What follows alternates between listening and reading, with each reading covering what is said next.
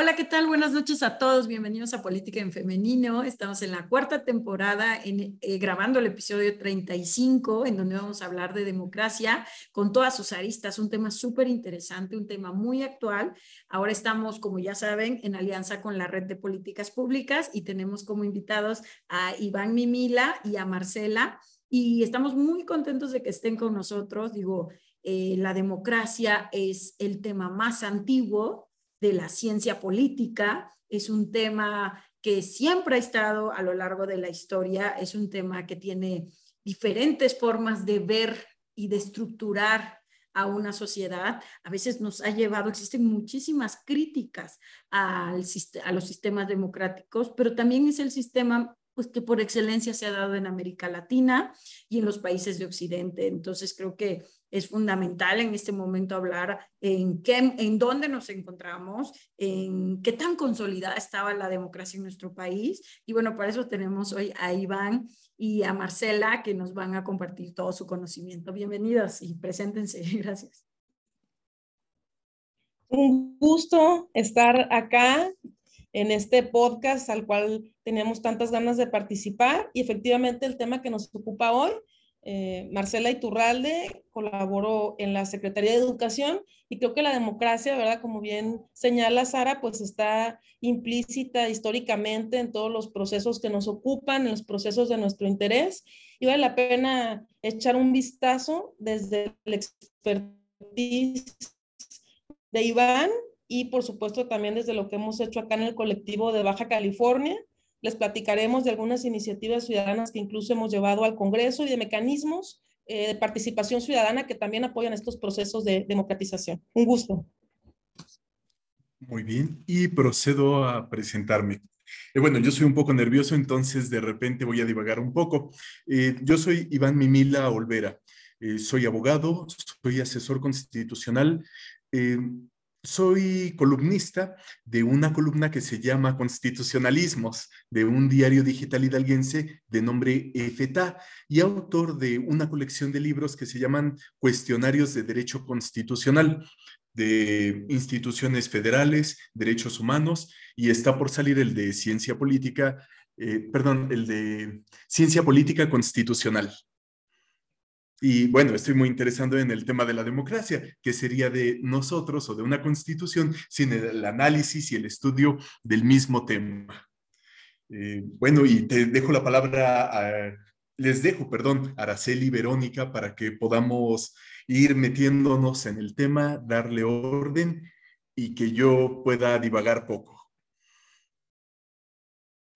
Claro que no, hombre, pues aquí se trata, aquí se trata de que, de que platiquemos, de que todos estemos a gusto. Para mí, como siempre, es un placer enorme estar desde la hermosa ciudad con rostro de cantera y corazón de plata desde Zacatecas, saludándolas a todos, a todas. Y pues bueno, eh, eh, quiero empezar con una pregunta, digamos, muy general, muy clásica, muy este, básica incluso.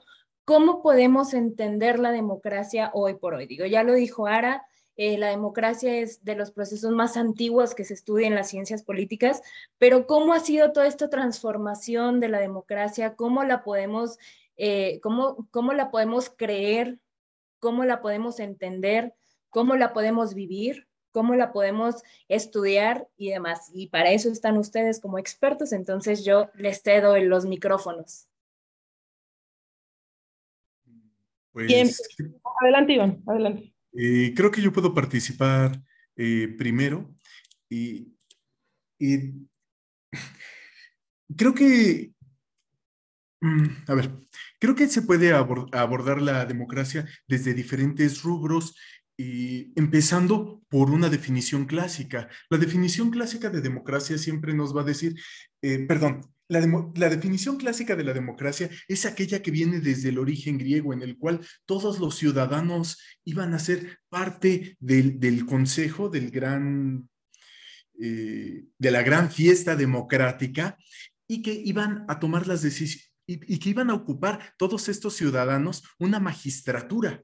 Sin embargo, pues por la cuestión histórica, el avance, la democracia hoy es representativa, por lo menos en algunos países, en otros la, eh, la democracia simplemente será una cuestión de republicanismos digamos, sigue siendo representativa en una definición teórica, dogmática y que se actualice con, con los intereses o el discurso actual.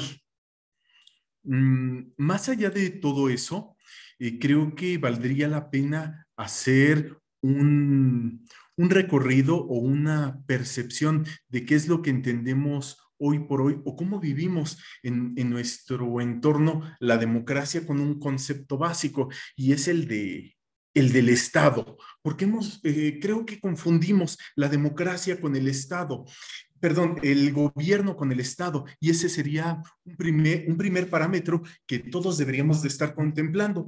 Había un filósofo en la UNAM que se llama José Porfirio Miranda de la Parra, y él decía de una forma muy sencilla que el gobierno va a ser la, eh, eh, la interacción, la interrelación, perdón, de los hombres mediante deberes y derechos.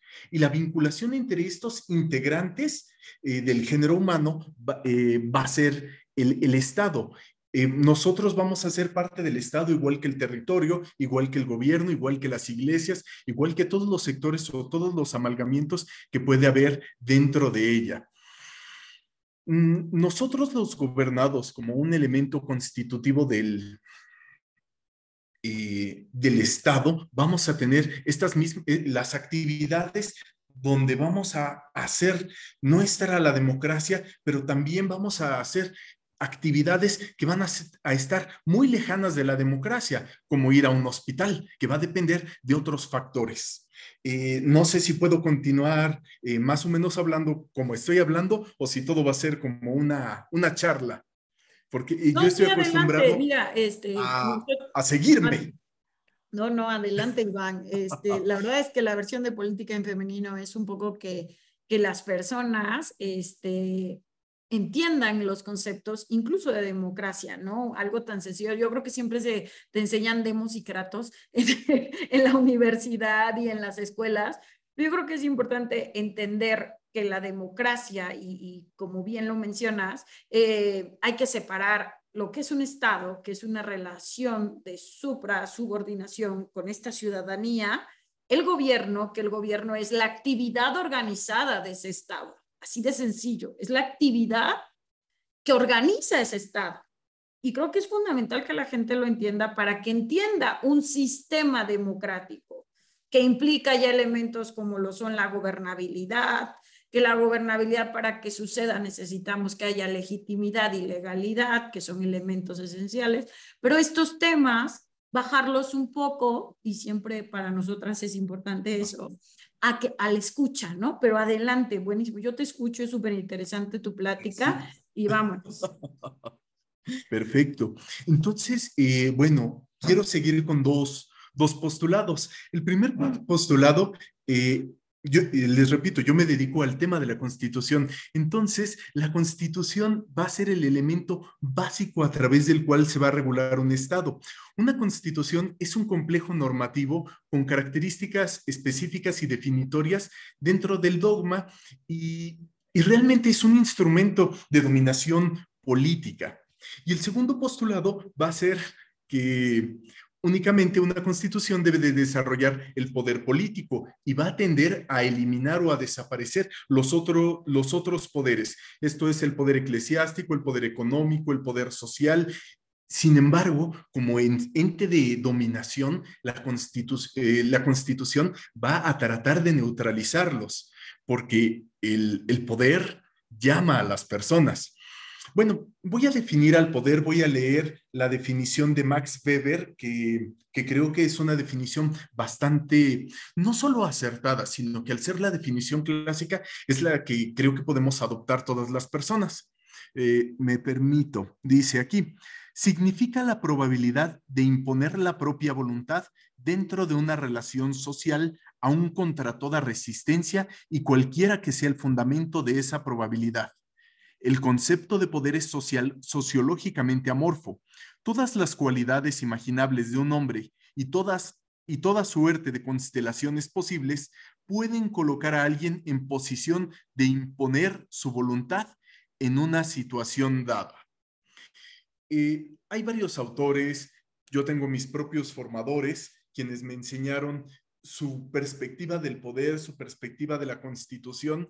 Sin embargo, eh, desde lo los escritos de la primera década de Tito, de Tito Livio de Maquiavelo se especifica la constitución debe decir, la constitución debe de regular y la constitución va a ser ese instrumento político eh, mi consideración es que la, democracia mexicana es una democracia que se va a estructurar, que no, no va a ser una democracia que se va a estructurar desde la base social hasta la cima del poder, sino que se construye desde el gobierno hacia los ciudadanos.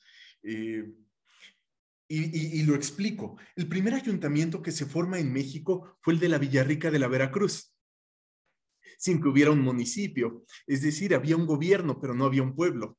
Y una vez eh, consumada la caída de Tenochtitlán, el gobierno virreinal se estableció eh, sin un pueblo al cual gobernar, solo con una población indígena sometida a la fuerza, hasta que décadas después se dio el mestizaje y hubo una población que adoptó los modos, las creencias de, ambos mundos, el, sincretismo.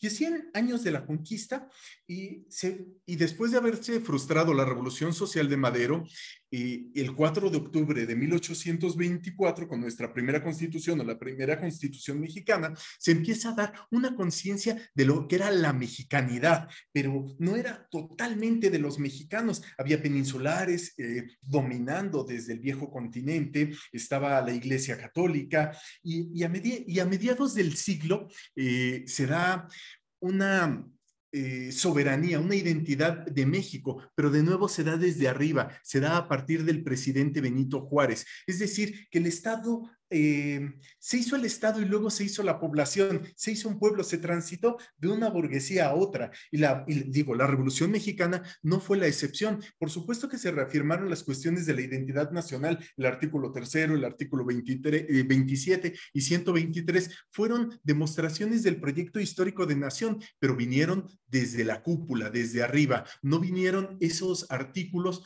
desde eh, no vinieron desde la base social, fueron cuestiones que se les fueron dando como, em, es, una palabra, eh, acciones, acción, como una acción afirmativa.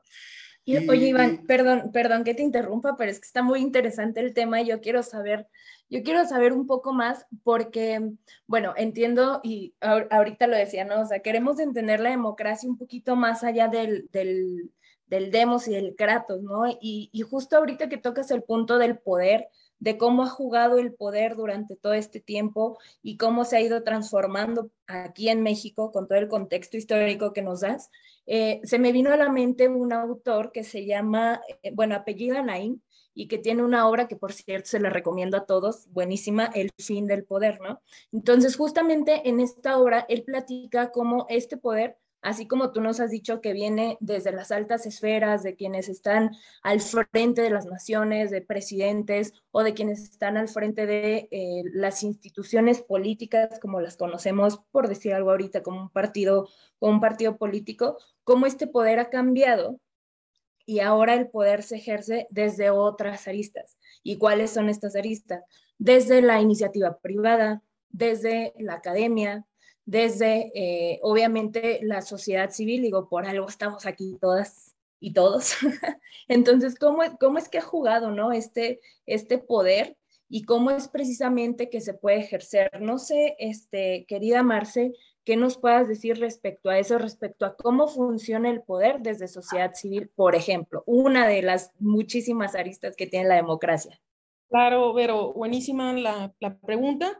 Y efectivamente, este tercer sector tiene implicaciones muy importantes porque es justamente cuando trabajamos de manera articulada, sí, por supuesto, lo público, el gobierno, pero también la iniciativa privada y todos estos grupos de interés, como tú lo señalaste, la academia, que juega un rol importantísimo. Ahorita me encuentro justamente en la Facultad de Contaduría y Administración de la UABC, de la Universidad Autónoma de Baja California, y desde aquí colaboramos a través de eh, cuerpos colegiados de especialistas en temas y a través de la investigación podemos, ¿verdad?, hacer notorias aportaciones en materia de política pública. Tenemos aquí un observatorio ciudadano incluso, un eh, proyecto de emprendimiento China-México que aporta también a la política pública en materia económica.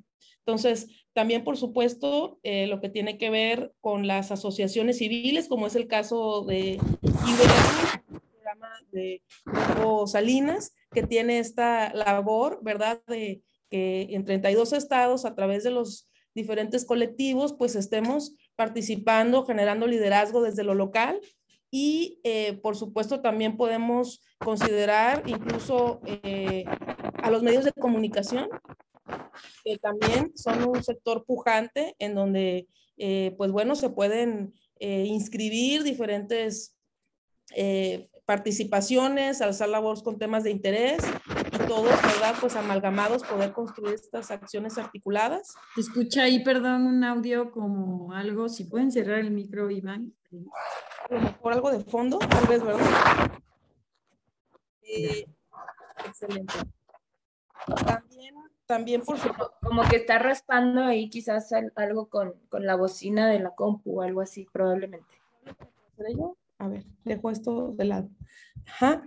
Eh, los colegios de profesionistas, ¿verdad? También eh, jugando un rol preponderante. Yo participo en el Colegio de Licenciados en Administración y también, ¿verdad?, alzando la voz en los temas de interés para estos gremios. Eh, hace algunos meses se suscitó en todos los temas de salud, incluso pues una situación de un joven que fue asesinado haciendo su eh, servicio profesional, su pasantía, y fue precisamente un colegio de profesionistas el cual vino a revisar la manera en la que estos estudiantes estaban prestando sus servicios, en qué condiciones, y bueno, pueden eh, también participar y, eh, poner en contexto estas problemáticas que viven en primera persona, ¿verdad? Y diría yo, y quisiera también aprovechar el espacio, hablando nuevamente de Equivernus, de, de, la institución que nos convoca en esta ocasión, en el colectivo de Baja California tuvimos la oportunidad de llevar al Congreso una iniciativa ciudadana en materia de inclusión educativa. Dicho sea de paso, Baja California es un estado, digamos, bendecido porque solo requerimos 500 firmas para poder llevar ante el Congreso una iniciativa. Obviamente hicimos la labor que a veces incluso algunos de nuestros legisladores no hacen porque hicimos foros de consulta, eh, nos reunimos con grupos de interés. Una de nuestras eh, integrantes aquí en Baja California, mi querida amiga Paulina, ojalá que esté escuchando el podcast, si no se lo compartimos. Es una persona... Saludos, Paulina. Es una bella Paulina, muy activa, muy participativa, y eh, pues es una persona con discapacidad que vivió justamente un proceso en el cual acudió pues para hacer su examen de admisión, ¿verdad? Como cualquier egresado de bachillerato, y se topa con la situación de que no tiene los mecanismos. Le decían, bueno, este sí, pero no sabemos cómo, pasó un periodo de tiempo, le dicen, ven, preséntate, pero tiene que haber una persona de la universidad que te haga el acompañamiento del examen. Ella llevaba por su cuenta a alguien, dice, bueno, claro que sí, me sujeto a lo que me digan, pero esta persona no estaba sensibilizada. Ella cuenta que incluso, eh, pues está obviamente el, examen, ¿no? En, en, la computadora y que le decían, mira, hay un mapa y hay como un triangulito. Tú dime aquí que, entonces dices, imagínate, ¿no? A un nivel universitario que no haya esos mecanismos, esos accesos. Y bueno, una serie también de situaciones con las que se fue topando. Y es justamente este tercer sector que yo creo que de manera muy genuina, ¿verdad? Vive las problemáticas, no se diga las asociaciones civiles de diversos temas. Nosotros en Baja California con el crisol migrante que tenemos, pues es uno de los temas en donde más participación hay las personas en situación de calle, el tema de la violencia hacia las mujeres, eh, la cuestión, ¿verdad?, de la drogadicción, tantos temas problemáticas reales, vigentes, que son abanderadas desde quienes a veces sufren la problemática y al no tener cabida, pues bueno, tienen que alzar la voz y es a través de estos mecanismos que logramos participar y hacernos notar. Tuve la oportunidad también de participar en em, el Parlamento de la Juventud, que es un ejercicio muy interesante. Sé que en varios estados está vigente y pues somos diputados y diputadas, ¿verdad? Que, chiquitos, ¿verdad? Que honoríficos, honorarios, que tenemos la oportunidad de llevar una iniciativa suena y directamente subirla, ¿verdad? En mi caso, pues eh, afortunadamente con mucho éxito pude subir una iniciativa que hubo un diputado que la banderó, la hizo propia. Y ahí es donde dices, bueno, eh, qué interesante que a lo mejor no tenemos ahorita ese acceso. Ojalá que en algún momento eh, estemos en ese escaño y podamos participar desde, desde esa trinchera, pero si no, hay otros mecanismos que como ciudadano, pues tú también puedes participar. Les platicaba que colaboro en la Secretaría de Educación y desde la Secretaría tenemos consejos de participación social, que antes eran conocidos como las sociedades de padres de familia. Y a través de estos consejos se trabajan los presupuestos, ¿verdad? Se revisan cuestiones de interés para toda la comunidad educativa y vamos ejercitando esta cuestión de decir, bueno, a ver, hay una cuota, ¿verdad?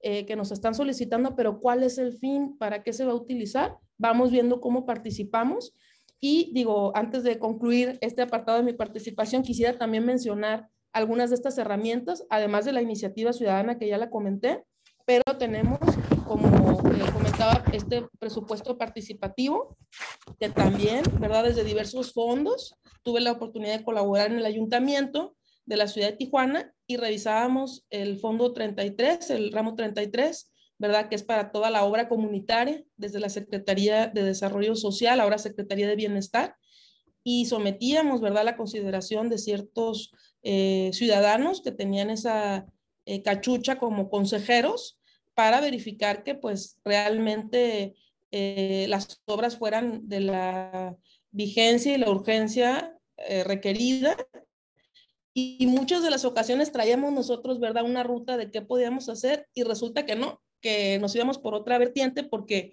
en esta participación nos dábamos cuenta que la ciudadanía solicitaba otra cuestión. Entonces, hacer ese marcaje personal, ¿verdad? Estas figuras que al final están haciendo uso del poder, creo que es algo de lo más valioso que tenemos como ciudadanía. Y desde lo profesional, desde lo académico, abanderando las causas que nos interesan como comunidad, cada quien tenemos nuestra causa. El rescate animal, el medio ambiente, ¿verdad? Eh, cuestiones que a veces nos han marcado como personas en lo particular y creo que vale la pena y cada quien, ¿verdad? De manera muy versátil podrá decir cuáles son sus áreas de interés, pero sí participar, sí hacer estas observaciones, sí sumarnos. Existen, ¿verdad? Los, los medios, los mecanismos, pero también tenemos que saber que de pronto vivimos en universos paralelos y una persona en un país como el nuestro, con más de 50 millones de pobres que no tienen la mesa lo que requiere para comer ese día, pues a lo mejor los temas de la democracia no les interesan tanto como a nosotros que estamos inmersos, ¿verdad? y nos dedicamos a ello. Entonces también tenemos que ser empáticos en que de pronto a haber mucha gente que dice, pues, ¿cuáles mecanismos de qué me están hablando? Yo voto si es que voto y hasta ahí. Entonces creo que este tema, como decía Iván también, ¿no? De, de mediar los poderes. Es que yo creo que ahí sí la democracia es parte de la vida. O sea, la democracia es parte de la vida cotidiana de las personas. Lo que pasa es que si nos subimos a un tema filosófico, si lo subimos a un tema eh, en el que no, no te sientas involucrada y no sepas que el día a día es democracia, que el hecho de que tú estés participando de un programa, que tú estés emitiendo una opinión, ya te da la libertad. La libertad es uno de los elementos que permiten que digas, estoy viviendo en democracia. Hay una pregunta muy importante que yo tengo y creo que Iván va a ser quien me la va a poder responder en relación a la, a la gobernabilidad. Creo que la gobernabilidad, y por la situación que vivimos en México, tú hablabas que es verdad lo que tú planteas, hay una relación de supra a subordinación con el ciudadano, primero se creó el Estado, primero se estructuró esta élite y después se le permite al pueblo participar de alguna forma y se crean estos mecanismos, pero por parte del Estado, no por parte de los ciudadanos. Entonces, pero ¿cómo podemos decir que tenemos una democracia en México consolidada si estuvimos en una poliarquía, que voy a explicar lo que es una poliarquía, que es eh, un gobierno acordado, 70 años de gobierno hegemónico y que es gobierno hegemónico, pues que todo el tiempo estuvo el PRI decidiendo quién gobernaba por 70 años en nuestro estado. Y no es una, lo, no lo planteo yo, eso es una autoría de un libro que se llama La Poliarquía de Dal, que plantea estos 70 años de hegemonía. Después hay un cambio de élite, pero siguen gobernando los mismos. Entonces, ¿y cuándo llega la consolidación con la cuarta transformación?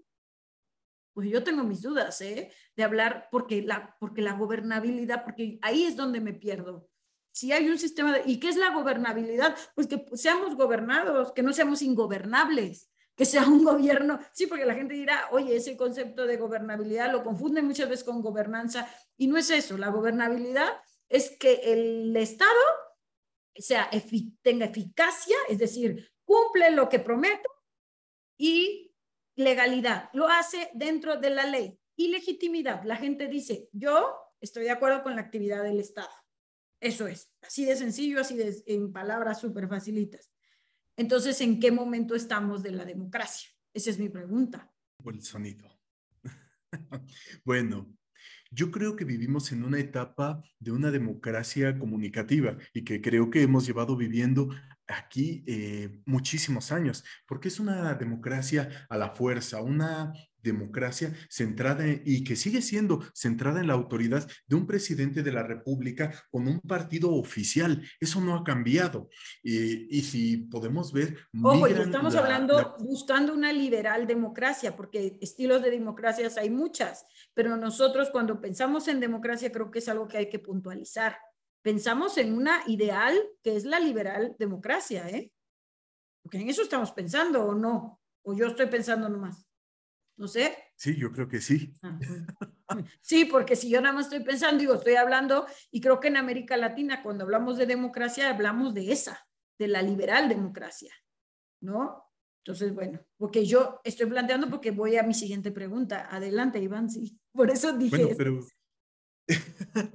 pero es que quiero llegar a, algo, a, un punto muy importante y es que eh, los movimientos populares, los movimientos organizados acaban siendo dirigidos por y esto es algo que duele por, por los partidos políticos o por la misma autoridad, por, los, por las mismas administraciones públicas. Se introducen prácticas democráticas, pero son muchas de ellas para poder mantener el poder y mantener equilibrios sociales. Eh, con idearios políticos, con ideologías y con regímenes, políticos sui generis eh, poco a poco esta democracia llega al pueblo y era lo que estaba tratando de decir hace rato. Son, es de acuerdo a algunas conveniencias como se va suministrando estas exigencias y van de acuerdo a los tiempos.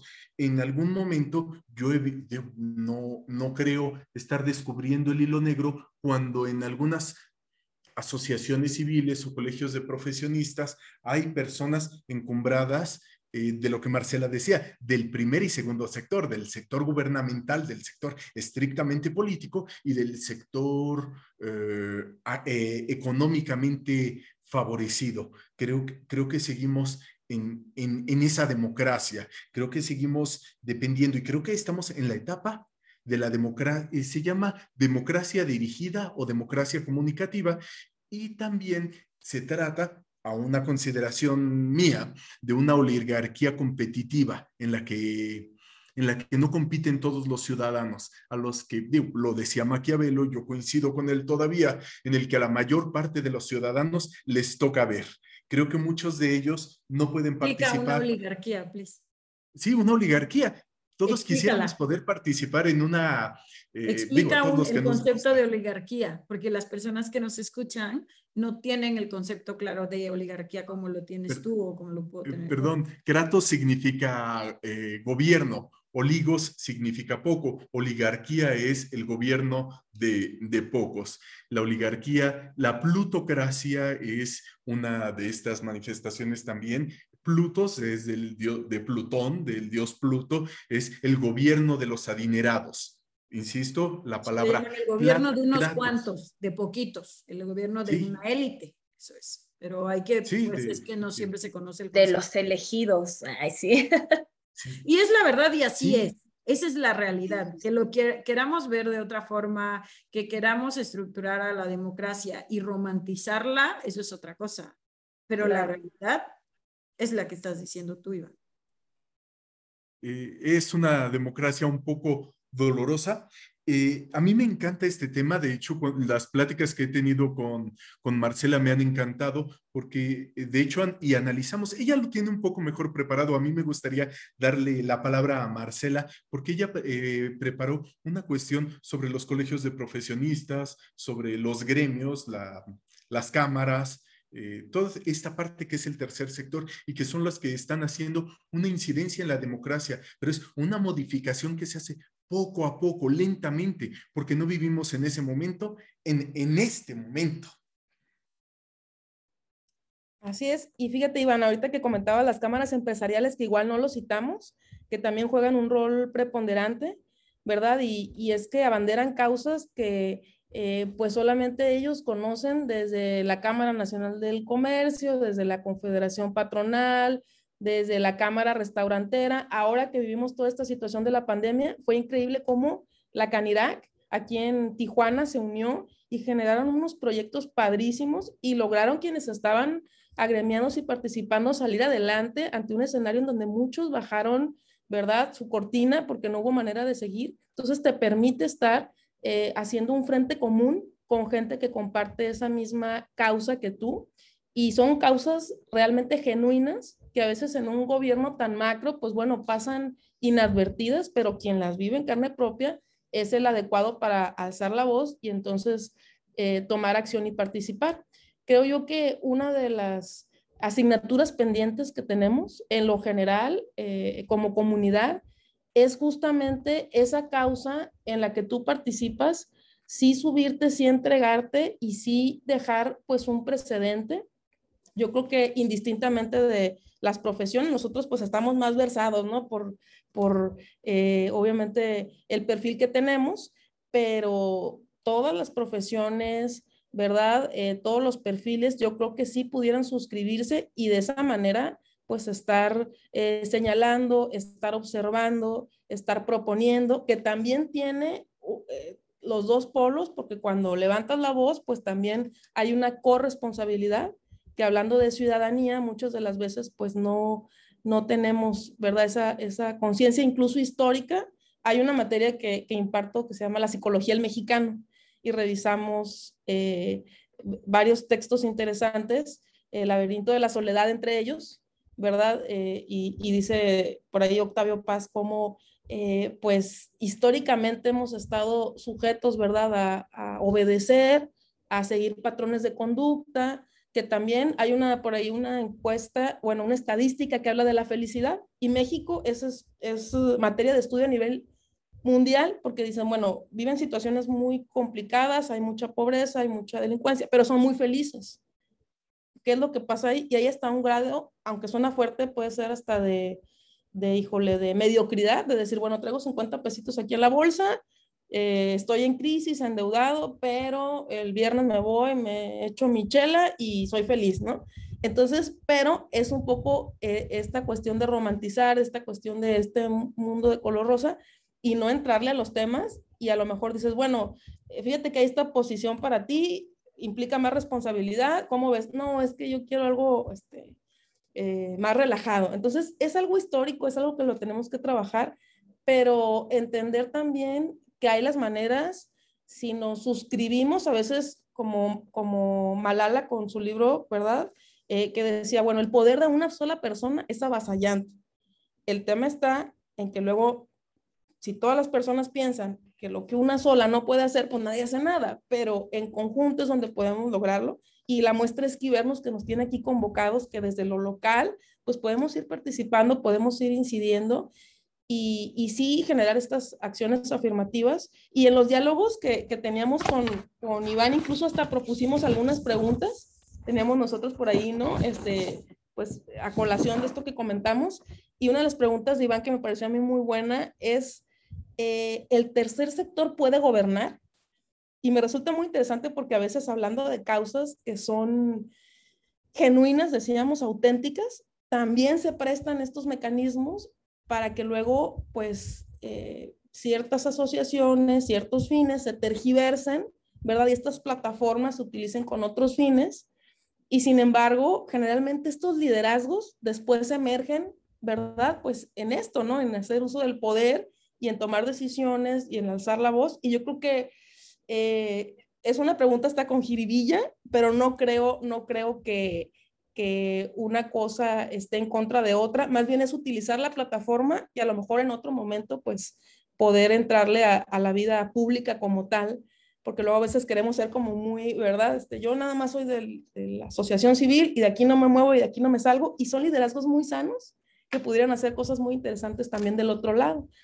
Oye, Marce, perdón, totalmente de acuerdo. Y justo, bueno, creo que, creo que me gustaría dejar esa pregunta para que todas las personas que nos están escuchando nos puedan responder, nos puedan comentar, nos puedan mandar sus respuestas a todas las redes sociales y a, todos los canales de política en femenino y de la red Quibernos de políticas públicas, porque desgraciadamente, y aunque yo no quisiera, pero tenemos que ir cerrando este espacio y, definitivamente, ¿no? Creo que, creo que el tema de, de democracia por sí solo es para un momento muchísimo más largo que un episodio del podcast, como casi todos los temas que hemos tratado aquí en Política en Femenino.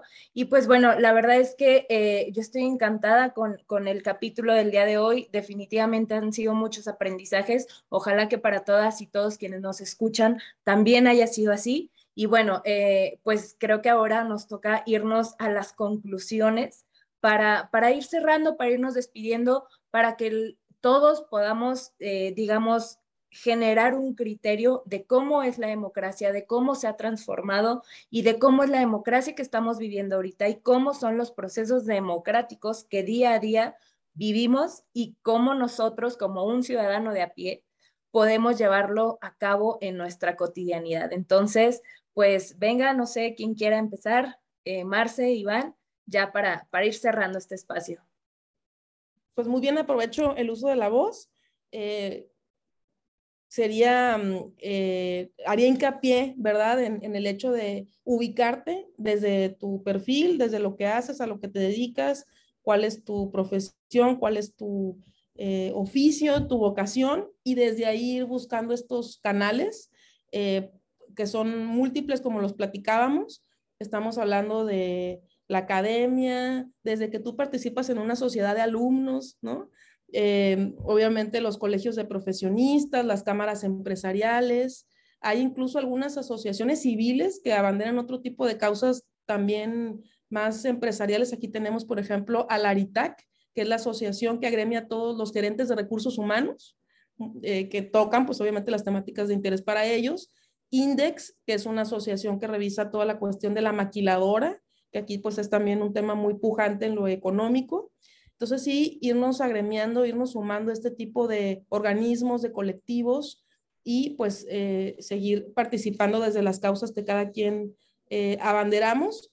Y eh, por otra parte, creo que también hay muchas acciones afirmativas que nos permiten también suscribirnos, tal vez con no toda la responsabilidad que implica ser parte de un organismo como estos, pero sí seguir eh, creando conciencia, seguir participando y pues de esta manera, desde escuchar, ¿no? Este podcast con esta información, creo que vamos abriendo el horizonte y eso por supuesto que es muy eh, propositivo y sigue, y sigue sumando, sigue abonando al tema de la democracia. A mí me gusta, me gusta participar, aunque a veces no soy el, el mejor ponente. bueno, entonces yo, yo quiero decir que el tema de la democracia me ha apasionado mucho. Creo que todo depende del poder y el, eh, perdón, todo esto de la democracia depende del poder. Hay un poder político que es el de las élites, un poder eclesial que dominó durante muchos años, un poder militar que puede, puede seguir dominando y se pueden derivar. Y está este tercer sector del que profundizó un poco más Marcela en, en cuestiones eh, muy interesantes, incluso en sociedades secretas como, como las oclocracias o las logias, organismos de la sociedad civil, sindicatos, eh, agrupaciones industriales de comerciantes, liderazgos naturales, y todos van a desembocar al final en unos ejercicios, perdón, y los intelectuales. Ese es un sector muy importante que, que no, no lo pudimos tocar quería mencionar solamente en este espacio breve, que lo intelectual es aquella persona, eh, como nuestra compañera Araceli Molina, que hace de sus conocimientos en torno al conocimiento una forma de vida, un estilo de vida. Entonces, eh, creo que todo eso amalgamado va a ir abriendo las brechas para, para poder crear una nueva democracia y una democracia donde vuelva a ser como en los griegos, participativa y no solamente aparentemente representativa. Es cuanto de mi participación. Pero me gustaría también, perdón, escucharlas a ustedes dos. Claro que sí, mira, Este, yo, a mí también me encanta el tema de democracia, creo que, que he tenido el privilegio también, como dicen, eh, de, de, generar estudios profundos eh, em, en relación al tema de participación ciudadana, democracia. Me encantó que mencionaste todas las aristas en tu conclusión que pueden tener. A mí me llamaba la atención y algo que les mencioné antes de iniciar es lo que, eh, que pasa con los sistemas democráticos, porque pareciera que la democracia lo tenemos idealizada y lo que yo hablaba, ¿no? Y mencioné con esta liberal democracia. Ojalá y toda la democracia pueda así, pero la democracia también nos lleva a sistemas, también nos lleva a, mm, a elecciones.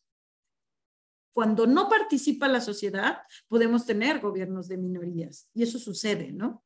Y si no sucede eso, si participan por mucho, también nos está llevando, y en Europa está sucediendo, y acaba de suceder en Italia, en donde se acaba de nombrar un gobierno de ultraderecha. Y aquí yo me hacía una pregunta hoy, decía, ¿qué apoyamos? ¿Qué apoyamos la, las mujeres? ¿Qué apoyamos el movimiento feminista que apoya? No, no sé la respuesta. ¿eh? ¿Apoyamos a mujeres o apoyamos una agenda de género? Tengo la pregunta clavada porque porque cuando, el, cuando la estructura es de ultraderecha, cuando estamos hablando de temas de xenofobia, estamos, que, que es el odio a los migrantes o a los extranjeros, cuando estamos hablando de eh, un movimiento que está en contra del movimiento feminista, incluso que está en contra de los derechos de las personas que se han adquirido de las personas LGTB, bueno, de todo aquello que sea progresista y liberal. Y estamos viendo que se instauran gobiernos neofascistas en procesos completamente democráticos, entonces es cuando te preguntas a dónde estoy caminando. Estamos hablando que se nombra la primer ministra mujer electa democráticamente en Italia. Entonces es algo que pareciera que se abre un espacio de poder y aquí yo lo defiendo en política en femenino y lo defiendo y lo busco pero cuando veo los ideales... Pero cuando es de derecha y cuando trae todas estas ideas pro familia y, y, cuando escucho el discurso, pero eso también es la democracia y eso es lo que no estamos viendo y eso es lo que no analizamos. Romantizamos, ay, el sistema democrático hay que defenderlo, hay que consolidarlo. La gobernabilidad, ¿hasta dónde? Hasta dónde está bien, hasta dónde sí tienen que intervenir las élites y sí nos conviene que estas personas que están mucho más estructuradas y que conocen de historia, como es Iván, que tiene un estudio constitucional y entiende que el tercer sector puede gobernar, porque constitucionalmente tenemos el derecho de gobernar y ser gobernados, de votar y ser votados. Entonces, bueno, si lo conoces como un derecho, pero eso no es la mayoría de la sociedad. Entonces, aquí, esa es mi conclusión. Mi conclusión son un montón de preguntas. Cada vez que analizo la democracia, me quedan más y más preguntas. Gracias. Adelante, Vero, y ya cierra y invita. No, hombre, bueno, pues es que creo que al final de cuentas de eso se trata también este espacio, ¿no? Justo de cuestionarnos y de no conformarnos nada más con una idea y de estar generando este tipo de criterios y de estar poniendo sobre la mesa este tipo de debates que al final del día, pues nos van a hacer eh, una mejor sociedad, ¿no? O sea, eh, creo que también esta idea de, romantizar la democracia, y estoy totalmente de acuerdo con eso, eh, al final nos lleva como a creer solamente en una idea y no estamos tomando en cuenta todas las aristas de las que aquí platicamos en, este, en este episodio. Eh, y, que bueno, también hay que considerarlas porque no todo nos va a acomodar y no todo nos va a hacer felices y no todo siempre va a ser en el ideal y, cuando, cuando lo bajamos a la realidad es ahí cuando nos topamos en duro. Pero este, espero que todas y todos quienes nos escucharon esta tarde, esta mañana, esta noche, sea la hora que sea que nos estén escuchando, hayan disfrutado tanto como nosotros este capítulo y pues ya saben, seguirnos en todas nuestras redes sociales eh, Iván Minila, Marci Turralde, Ara Molina, qué gusto como siempre estar con ustedes. Cuídense mucho y nos vemos en la próxima. Bye bye. Bye, chao, chao. Esto fue Política en Femenino Podcast, en colaboración con la Red de Políticas Públicas de Quibernus. Mi nombre es Araceli Molina y espero que nos sigan en nuestras redes sociales, arroba política en femenino, arroba red de políticas públicas y arroba Hasta la próxima.